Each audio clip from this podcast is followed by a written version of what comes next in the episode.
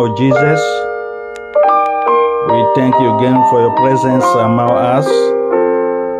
We commit the whole service into your hand. Holy Spirit, come and take control in Jesus' name. Amen. This is uh, Pastor Happy Oklo from Minnesota in the United States of America. Good morning, the Christian world. Another day, another Sunday. And the title of uh, the reflection today is Does the Holy Spirit live in you? Again, does the Holy Spirit live in you? The Holy Spirit is not an it. The Holy Spirit is a person. The Bible says that He is not something, He is someone. He is God. There are three persons in the Trinity God the Father, God the Son, and God the Holy Spirit. The Bible teaches that the Holy Spirit is all powerful. We read in Micah, Micah 3, uh, verse 8 says, I am full of power by the Spirit of the Lord. The Bible says that God is present everywhere.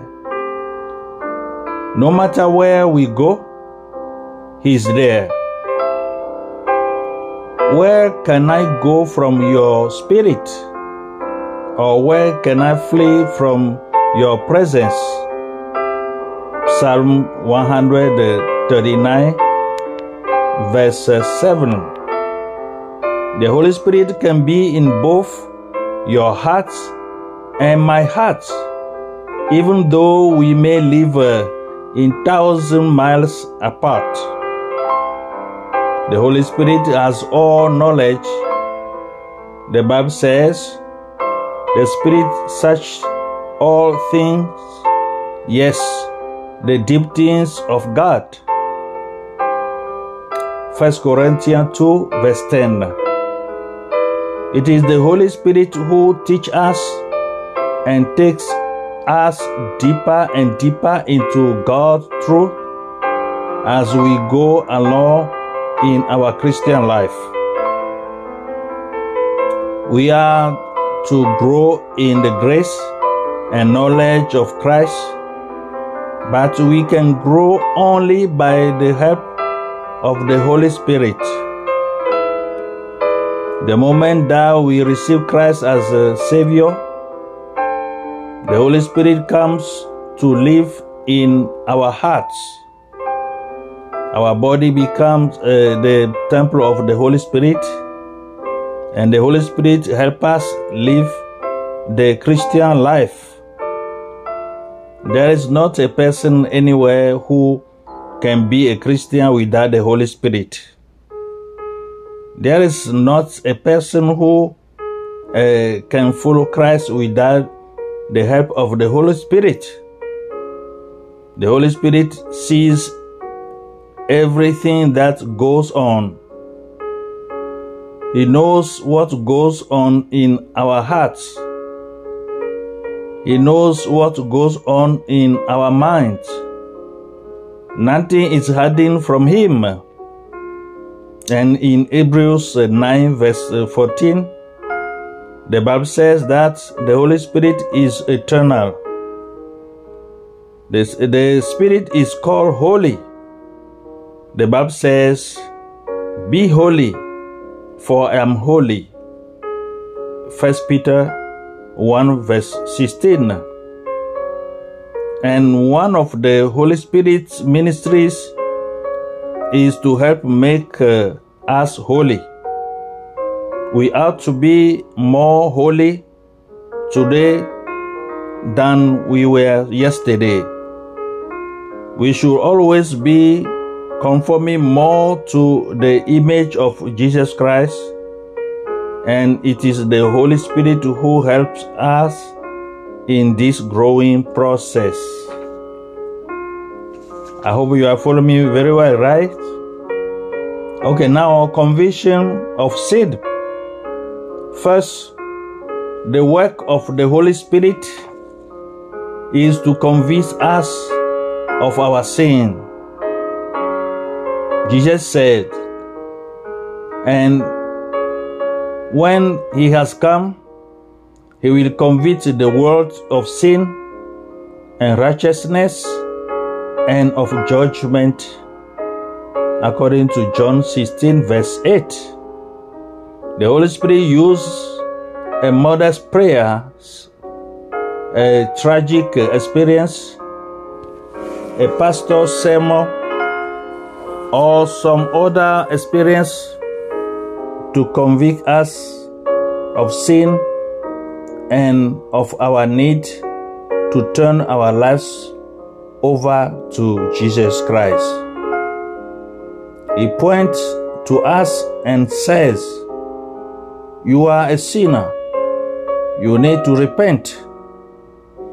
We don't like to hear that, but it uh, is the work of the Holy Spirit.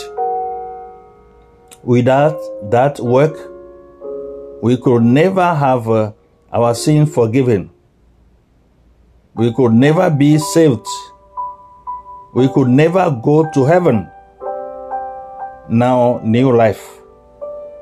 Second, the Holy Spirit gives new life.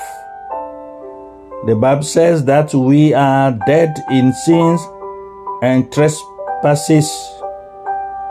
Our spirit within us, made in the image of God, is dead toward God. Mankind needs life. All have sinned, therefore, all are dead toward God.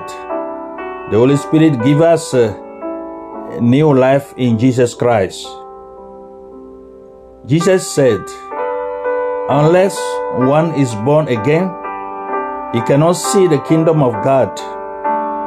According to John 3 3, you must be born again. And the Holy Spirit is the one who does the work of making you a born again person. It is a supernatural act. Paul said to Titus, quote, not by work of righteousness which we have done, but uh, according to his mercy, he saved us through the washing of regeneration and renewing of the Holy Spirit. Titus 3, verse 5. Our good work uh, and uh, all the good things that we have done are not going to save us. Never. We are saved by the mercy of God, by the grace of God. It is something I didn't earn, something I didn't work for. It is the gift of God, the gift of salvation. Indwelling Spirit. Third, the Holy Spirit indwelling us. Of you are spiritually dead and are completely immersed in our heads. Don't need stick culture. God says, I will put my spirit in you. I will come to live in you. Your body becomes the temple where God dwells by His Holy Spirit.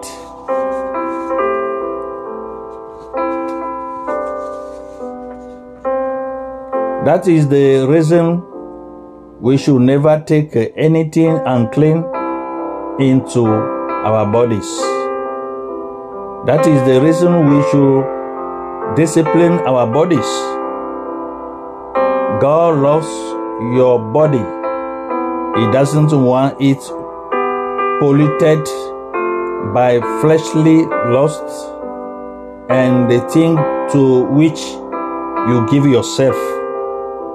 The Bible says, Do not know that you are the temp you do not know that you are the temple of God and that the Spirit of God dwells in you.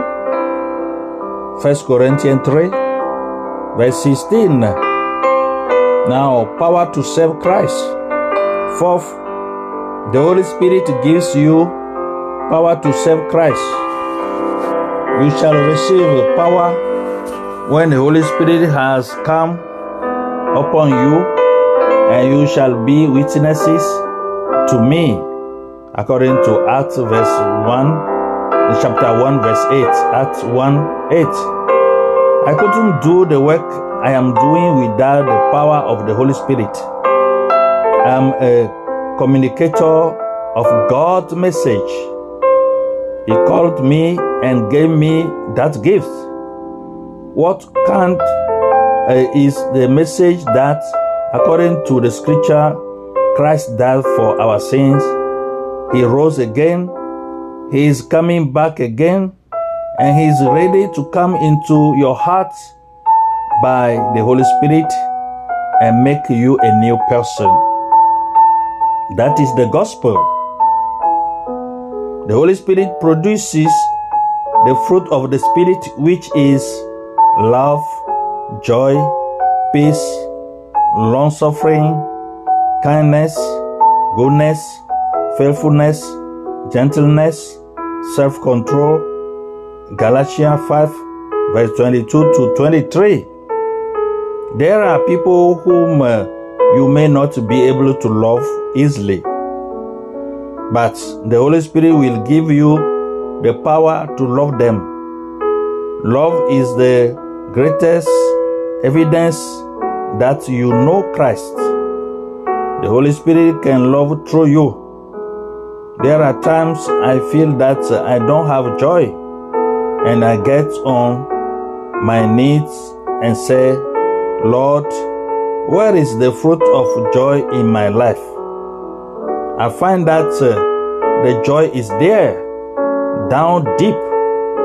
It is a deep river. Whatever the circumstances, there is a river of joy. The peace that passes understanding comes from the Holy Spirit. Whatever the circumstances, I have a peace in my heart. I know where I am going. I know where I have been. And I know why I am here by the Holy Spirit. Do you know Christ? The Holy Spirit comes to magnify, to glorify, and to exalt the Son.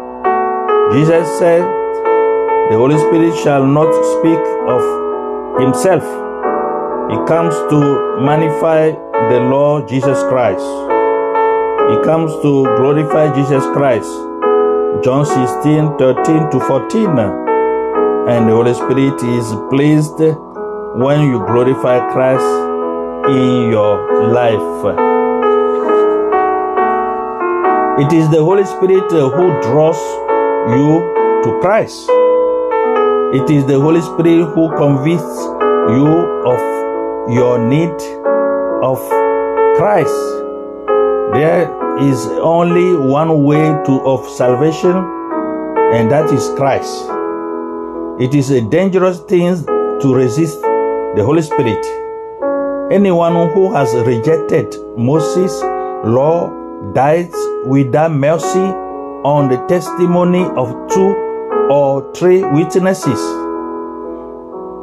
of how much worse punishment do you suppose will he be thought worthy who has trampled the Son of God underfoot, counted the blood of a covenant by which he was sanctified, accommodating and insulted the Holy Spirit of grace.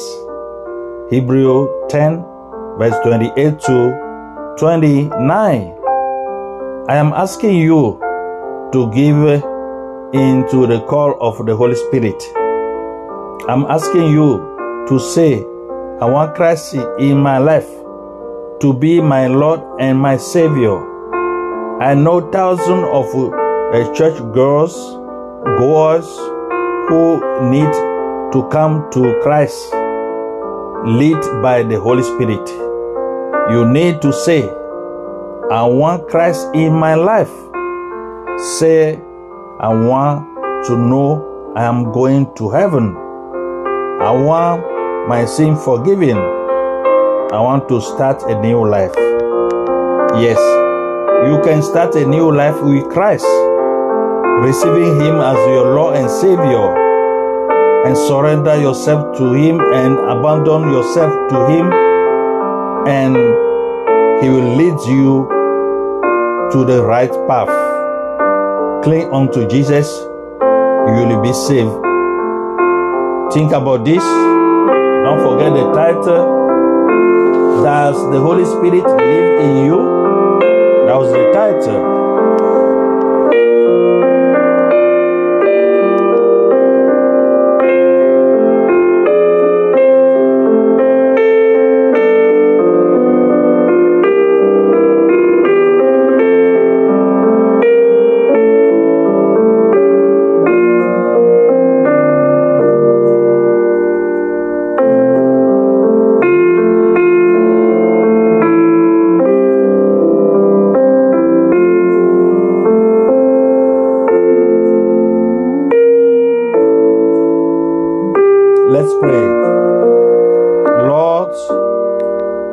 Create in us a clean heart and a right spirit before you. Give us a new pos- a positive, joyful, loving, and forgiving attitude toward others. Where there is a, anything that needs to change in us, we pray you will enable that change to happen. In Jesus' name we all pray. Amen. You are blessed. As information, don't forget to visit our podcast. Uh, God is a ministry on the seat and call. You can listen to the new uh, old biblical teachings in English, in French, and in Ewe, and keep sharing and you can have the application and call in your phone. And all the time anywhere you can go to the seat and call and listen to our preachings our biblical preachings. He will do a good thing in your life. May god bless you and keep praying. We are praying for you and thank you for praying for us too. And see you next time. In Jesus' name, amen.